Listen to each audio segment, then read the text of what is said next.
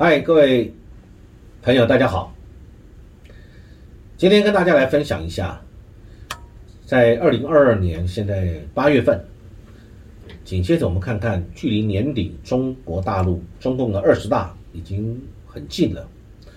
二十大以前，我们两岸关系跟台湾的民众怎么样来看待中国大陆的政治变局，以及怎么看中国看台湾，以及中国大陆怎么看台湾，以及台湾同胞怎么来看中国大陆啊？其实现在这样的一个变局是真的是中华民族历史上面没有遇过的。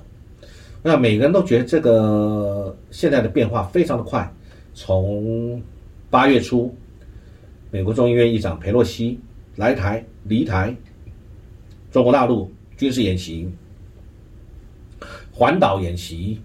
军机越跨越台海中线等等变局，以及美国又有众议员团、参众议员团在八月十几号又到台湾来，这一个一一个一个的变化，一直充满了很多你没有办法预见的情形。我们要看看，其实这整个事情，我们如果看起来就是一个美国跟中国大陆的一个大国博弈，而在这个大国博弈里面，我们要想我们。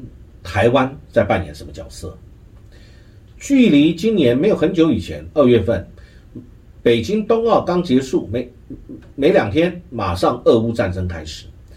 俄乌战争，这是大家世界上大家谁都没想到事情，认为俄罗斯只是叫一叫，没想到竟然五次的北约东扩以后，俄罗斯不忍了，动手。那所以很多人就把俄乌这个冲突、俄乌战争来类比到两岸。或者今日的乌克兰，明日的台湾或如何，大家都有很多这样的一个一个联想跟这样的一些立论基础在讨论当中。那但是我们要这么说，这个冲突让这个大国博弈，各位感觉得到，如果有关注，你会发现更加的这个联盟化跟两极对抗化。联盟化就是美国拉帮结派，各位看到 Quad，这个 AUKUS 啊。这种各种联盟，IPEF 等等，美国还有它的五眼联盟，美国这个加上它的盟友，他们建立的一些联盟关系。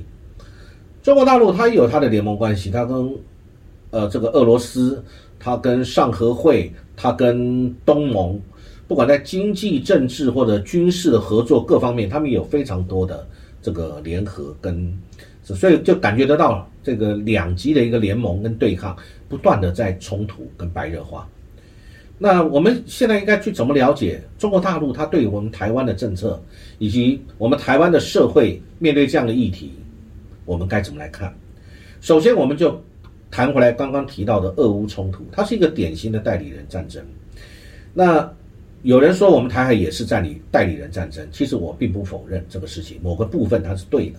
为什么？因为美国主导了我们台湾所有的军购，我们的政策，我们对于世界，我们就是一个护从美国的一个很小的一个国家，跟小弟一样。美国叫我们干嘛，我们就跟着去干什么。美国的利益永远是最大的利益。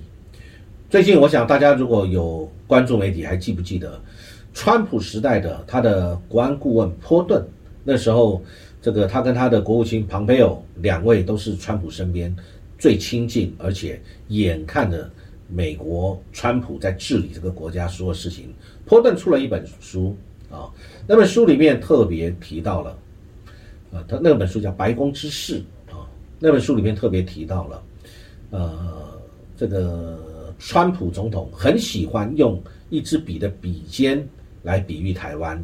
然后看着他的那个那个坚毅桌啊，美国总统的办公桌那张坚毅桌，说这个是中国大陆。由此你就感觉得到美国的领导人他对于两岸他是怎么在看的，那是他心中真实的心声的。两岸差距的确，我们的实力的确是非常大。俄乌战争也造成了全世界的能源跟粮食都产生很重要的影响。那么台海。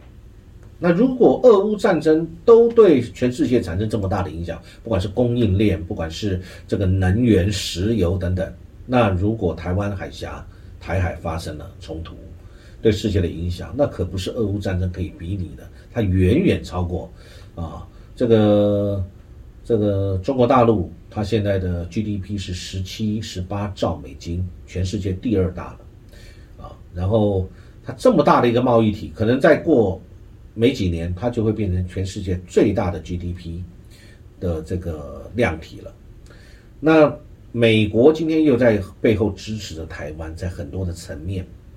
那这个事情如果牵涉到这个海峡两岸、台海的冲突，那全世界的 ICT 啊，我们的资通产业或者半导体，我相信这整个问题就会有非常大的一个影响。同时，台海各位如果有关注媒体，有特别提到，台湾海峡是世界运量非常大的一个通道啊。那当然，台海也牵涉到了美国设定的一个第一岛链，美日美韩。不管它是能源或者粮食等等运输，一旦发生冲突，我想跟这个俄乌冲突比起来，那真的是天跟地之差，而且恐怕都不能停止，不是任何一方喊停就可以的。那好，我们现在就讲到这个问题，有很多人有一个迷思，大家就在讲，如果海峡两岸发生了武力冲突，或者讲直白一点，中国大陆想要以武力来统一台湾。美国会不会军事介入，以及要不要军事介入？如果我们就讲这个，就是美国一直在说，我们现在是这个，有人说它是战略模糊，但是也有人一直在提美国，你应该战略清晰才有贺主作用啊。那这个其实就要用它是不是要会去军事介入作为一个判断的标准，也就是海峡如果发生战事，美国会不会军事介入？那海峡发生战事，基本上大家的认知里面不可能是台湾方挑起的，恐怕真正会挑起主动权的还是握在中国大陆的手上。那如果发生这个事情，美国的态度是会不会介入？那我认为美国其实不是要不要介入的问题，它一定会介入。问题是是是怎么介入？就像这一次在俄乌战争里面谈到的，这个美国的介入，他说因为俄罗斯有核武，大家还记得这句话吗？所以呢，我要避免发生核武大国的核子战争，所以呢，我只会提供资资源啊给乌克兰，我们美军不会去介入。这答案非常明显，昭然若揭，就是如此，这就是美国的态度。那你把它今天对比到中这个海峡两岸，中国大陆跟台湾这边，如果今天这个中国大陆。选择以武力要来统一台湾的时候，你说这个 size 尺寸、核武能力以及实力、经济实力各方面，都比俄罗斯强大十倍的这样的一个国家，你认为美国会去军事介入它吗？这个中国大陆十七兆美金的 GDP 在二零二一年，俄罗斯一一兆多。的 GDP 的一个国家，两个的实力是差别非常巨大的。那美国会不会军事介入？会不会派兵？讲清楚点就叫派兵。会不会他派军事人员、武器直接介入？啊，这个就是战略清晰了。会不会？啊，还是说他说我会支援，我会给予这个所谓的这个资讯跟情报的这个这个支援台湾？然后会用经济上制裁，就像俄罗斯一样，对俄罗斯一样，那会不会去对台湾直对台海发生冲突的时候直接军事介入？那么最近在媒体上，大家就这个有传一个笑话啊，媒体建筑媒体说这一次这个中共的围台湾岛军演的时候呢，美国航空母舰远洋而去，距离我们台湾非常的遥远。为什么？因为中国大陆的极音速武器以及这个反舰武器非常的强大，速度快，战力强。美国的航空母舰恐怕不堪一击啊，在速度上面，所以他离得很远，是不是这样？我们不知道。那媒体有这样在传，啊，媒体上也有这样的疑问。那我相信台湾老百姓对这个东西也是有疑问啊，所以呃，美中之间他们。能不能对话？那当然，这个是很重要的，避免彼此的误判。因为跟台湾之间已经没有什么好误判了。现在其实我们台湾是把两岸的话语权啊让给了中国。我要这么说，中国大陆今天如果要跟我们这个要来这个谈判两岸的问题，他有几种做法啊，解决这个所谓的他的统一的问题。他几种法，一个做法是他今天不跟你谈，他就直接动手了，这是一种；另外一个，他跟台湾谈，好看看两岸。所以最近我们讲这个，不论是之前的告台湾同胞书，或者这次的白皮书，或者对台湾的喊话，这就是跟台湾谈。但是我们现在台湾避免跟他谈。不论这个战略的拟定或者这个策略上是为什么这样做啊？那我想我们的政府一定有他很高深的这个看法。那不管如何，他为什么这样做？那可能就是他认为啊，这个必谈。那好，当如果今天我们跟中国大陆必谈的时候，那中国大陆就不跟台湾谈，因为台湾不跟我谈，那他跟谁谈？除非不谈，不然他就是跟美国谈。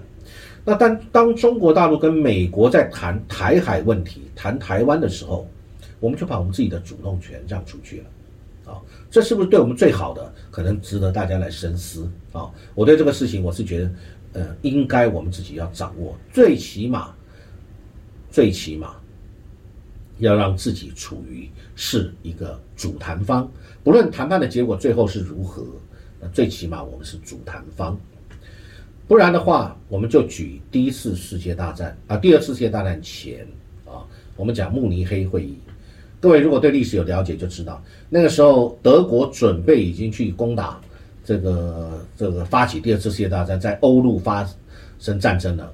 英国跟法国都很清楚，英国首相张伯伦跟法国首相就联袂一起到了呃慕尼黑去找了这个德国，德国就是希特勒。